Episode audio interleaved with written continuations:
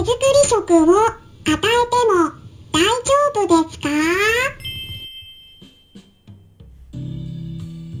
こんにちは。サラホリスティックアニマルクリニックのホリスティック獣医サラです。本ラジオ番組ではペットの一般的な健康に関するお話だけでなくホリスティックケアや地球環境そして私が日頃感じていることや気づきなども含めて様々な内容でイギリスからお届けしております。さて皆さんいかがお過ごしでしょうか？私の方はですねいよいよ本日イギリスの試験です。Life in the UK と呼ばれるイギリスの生活にまつわるテストなんですけれどもあのこれねビザの更新というかねちょっと私今までビザの更新ってお伝えしてたんですけれども あのイギリスに来て5年が経過するんで、まあ、一応ビザの更新にするか永住権の方もねあの申請ができるということでねあのちょっとねこの辺までねあの混乱してるところがあったんですけど 永住権の方ですねあのこの試験が必要なのはね一応ビザの更新はもうね英語の試験はね基準クリアしてるからまあできると思うんだけどこのねこのイギリスの文化とか生活に関する試験ですね。これ合格しなければならないっていうことでちょっとね私の方プレッシャーがかかっています。はいということで今日は頑張りますっていうお話なんですけれども、はい、私の近況報告をしたところでね話が変わるんですがまあ今回は手作り食についてですね。やっぱりねいろいろ聞かれるんですね。はい。まあ今回の話は手作り食をトッピングとして与えたいんだけれどもじゃあ具体的にどうやって与えたらいいかっていうところですね。まあそんなご質問をいただきましたのでまあ、簡単にお話ししていければと思います。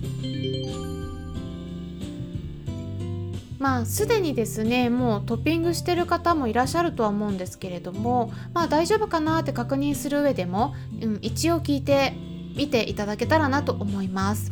まずですねワンちゃん猫ちゃんなどのペットと呼ばれる動物に与える食事としてはペットフードと呼ばれる商品を選んでそれを与えていくっていうのが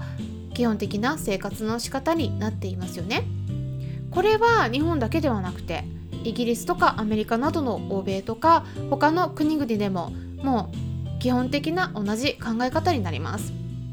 ただしですねやっぱりペットフードっていうのは栄養のバランスを調整するために本当にねたくさんのサプリメントが入っていますし長期間保存させるための添加物も含まれています添加物含んでいないって書いてあるものよくありますけれどもそれはあのもともとペットフードを作る段階で添加物を入れてないっていう意味なのでね。はい。フードを作る段階で いろいろと商品を購入して入れてたりするんですけれどももうそこのすでにね商品化されてるもの、うん、あのペットフードに混ぜる段階のところで使う商品いろんな会社からかき集めてる材料があるはずなんですけれどもそこの中にすでに含まれてる添加物そこはね書かなくていいルールになってるから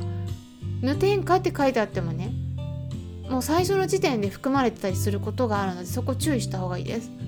逆にね何にも入ってないねフードってねそんな持たないはずなんですよ。いくらドライフードって言ってもね。だから無添加は無添加でちょっと良くないっていうこともありますまあその辺りいろいろね気になってる方いらっしゃると思うんですが私もね本当にねいろいろ調べているんですよで調べたりした結果もう私の中でね結論は出てましてペットフードっていうのは私としてはもう非常食として捉えてます。うん、だからねまあうちは今一緒に暮らしてるのが猫になるんだけれどももう手作り食メインであげてるんですね。でまあ大体もほぼね完全手作り食なんですけれどもただキャットシッターさんに見てもらうような時はちょっとフードを混ぜたりとかしているんですね。まあそんな感じなんですけれども、うん、まああのペットフードの総合栄養食って呼ばれるフードありますよね。でそのほとんどはドライフードになります。でドライフードっていうのはどういうものかっていうと水分が10%以下のフードのことを意味するんですね。でもね考えてみてください。私たち人間であってもそんなにね乾燥した食べ物ばっかりをねメインでそれだけを食べてる人っていますか？いないと思うんですよほとんど。10%以下のフードだけを食べてる人はいね、炊飯器で炊いたお米を食べるにしても野菜を炒めて調理して食べるにしても基本的にはね水分は食事の中にもう最低でも60%以上は含まれてるんですね。うん、ですからドライフードと比較した場合にはそういう一般的に私たちが食べるようなフードっていうのは水分量がもう最低でも6倍から7倍は違うということなんです。毎日水も与えてるから大丈夫だよってね。思われがちなんですけれども是非ですねこのね常識としてまかり通ってる話がね 本当に正しいのかってねそれはねわからないです。だって昔タバコが流行ってた時ありましたね。あれはあの時はタバコを吸うのがもう常識みたいになってました。でも今違いますよね。もうタバコは発がん物質だっても誰もが知ってることです。ですからわからないんですね。常識としてまかり通ってることが正しいとは限らないんですね。でそのね乾燥した食べ物を毎日与えることが本当にいいことなのか。これはねやっぱりね私は疑問です。いくら栄養調節してると言ってもやっぱりね一度すっかり乾燥した食べ物に水をね加えても見てみてください。元には戻らないです。はい。水をねたくさん飲むって言っても6倍7倍も差が開いてる状態ではねやっぱり追いつかないんですね。若い時はまだいいです。でもね年齢が上がってシニアになってくるとその差はもう結構明らかになります。例えば血液検査見るとね大体もうあどんな食事食べてるかって分かるんですけども血液が濃くなります。あとはね皮膚のたるみがね元に戻らないって言ったようなねまあ軽い脱水のような兆候が出てくるんですね。完全な脱水じゃない。黒じゃないんだけどグレーみたいな感じの兆候が出てきます。あとはフケが出やすくなったり紐がパサついたりこれ年齢が上がれば上がるほどドライフードだけを食べてる子はね本当にもう歴然としてねウェットフードもね食べてることはね明らかに見た目が変わってきます。目も潤いがなくなってきたりあとお口の粘膜も乾燥してね口臭がきつくなってきます。若い時はね本当にねあのいいんだけどやっぱねシニアなればなるほど是非気をつけた方がいいです。っていうことでね私はもう水分の豊富な食事をねできるだけ早い段階からあげるようにっていうのをお伝えしてるんですね。じゃあどんな風に具体的にトッピングしてったらいいのかっていうことなんですけれども一番与えやすいのはですね鶏のささみになると思うんですねただねあのまあ注意点としてはアレルギーの場合とかねささみであっても何でもそうなんですがお腹に合わない場合もありますから、まあ、今ご紹介する方法で与える場合もね是非ねご自身の判断のもとで与えていってください。今まで全く与えたことがない場合は本当に本当に少量から、えー、試して状態を見ながら調節していってくださいね。まああのささみになりますとね大体ほとんどのワンちゃん猫ちゃん大好きですしスーパーでも買いやすいしそれから低脂肪でもあるからまああの脂肪を制限しなければならないような病気例えば膵炎とかね、うん、そういう問題のあるような子でも与えやすいっていうような利点があります。まあただねささみばっかりメインに与えすぎると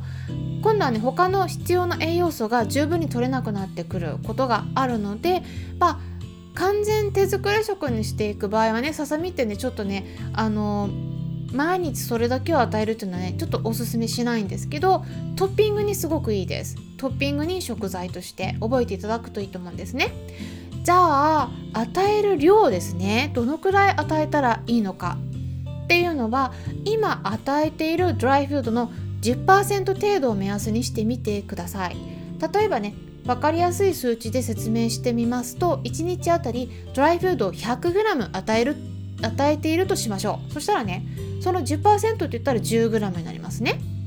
10g のささみをトッピングしてそこに混ぜるって感じになります。まあそれでもね大体ね OK なんですけどただねやっぱね加えるだけだったらカロリーささみの分だけ増えますよね。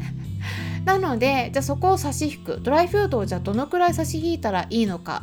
まあ、それはねカロリー計算すればいいんですね。ささみ 10g あたりだいたいですねうんとカロリーとしては約10キロカロリーくらいなんですよ、うん、でこれもすごい分かりやすいんですね。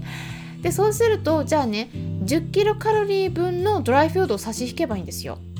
じゃあそれがどのくらいかっていうとそれはねパッケージに記載されてるんですね。ドライフードによって変わります。例えばドライフード 100g あたり400キロカロリーって書いてあったとしましょう。そうしたらね10キロカロリー分っていうのはね計算すると 2.5g になりますですからドライフード 2.5g を差し引けばささみ10キロカロリー分の 10g を加えた分だけ差し引くことができるっていうことになりますね。まあ、そんな感じでカロリー計算していただくとね、まあ、バランスの調整がしやすくなります。まあ最初だけちょっと大変かもしれないんですけれども一回計算してしまえば同じ食材と同じペットフードの商品組み合わせる限り同じ分量で調節できるようになりますからメモしておけばトッピングもしやすくなるのではないかなと思います。ということで今回は手作り食に簡単にトッピングする方法量について具体的に解説してみました、えー、今日はテストが終わったらお寿司屋さんに行きます。ということで頑張ります。それではまたお会いしましょう。ホリスティック獣医サラでした。